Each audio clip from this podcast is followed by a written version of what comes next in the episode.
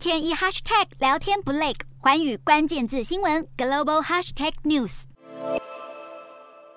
香港在十四日举行现任政府最后一次的行政会议例会，即将在六月三十日卸任的香港特首林郑月娥也在会议中发表五年来的执政感想，讲解香港在近几年遭遇了反送中抗议事件和新冠疫情两大前所未有的困境。林郑月娥还强调，自己从来没有认为推动导致香港爆发流血冲突的送中条例有错，因此也没有留下任何遗憾。在行政会议例会结束后，林郑月娥也召开了最后一次的例行记者会，主要解说香港疫情现况，表示近期香港单日确诊数提升到七百到八百例，因此政府也加强了要求民众保持社交距离的防疫措施。而在记者会的最后，林郑月娥也解释香港接下来的防疫政策。林郑月娥即将在七月一日把香港特首职位被。交棒给前保安局局长李家超，并表示会将最近颇具争议的香港公务员薪资上调议题交给下一任政府解决。而外界却担忧，深受北京政府信任又具有武官背景的李家超，在成为特首后，恐怕会让香港进入更压抑民主自由的紧致时代。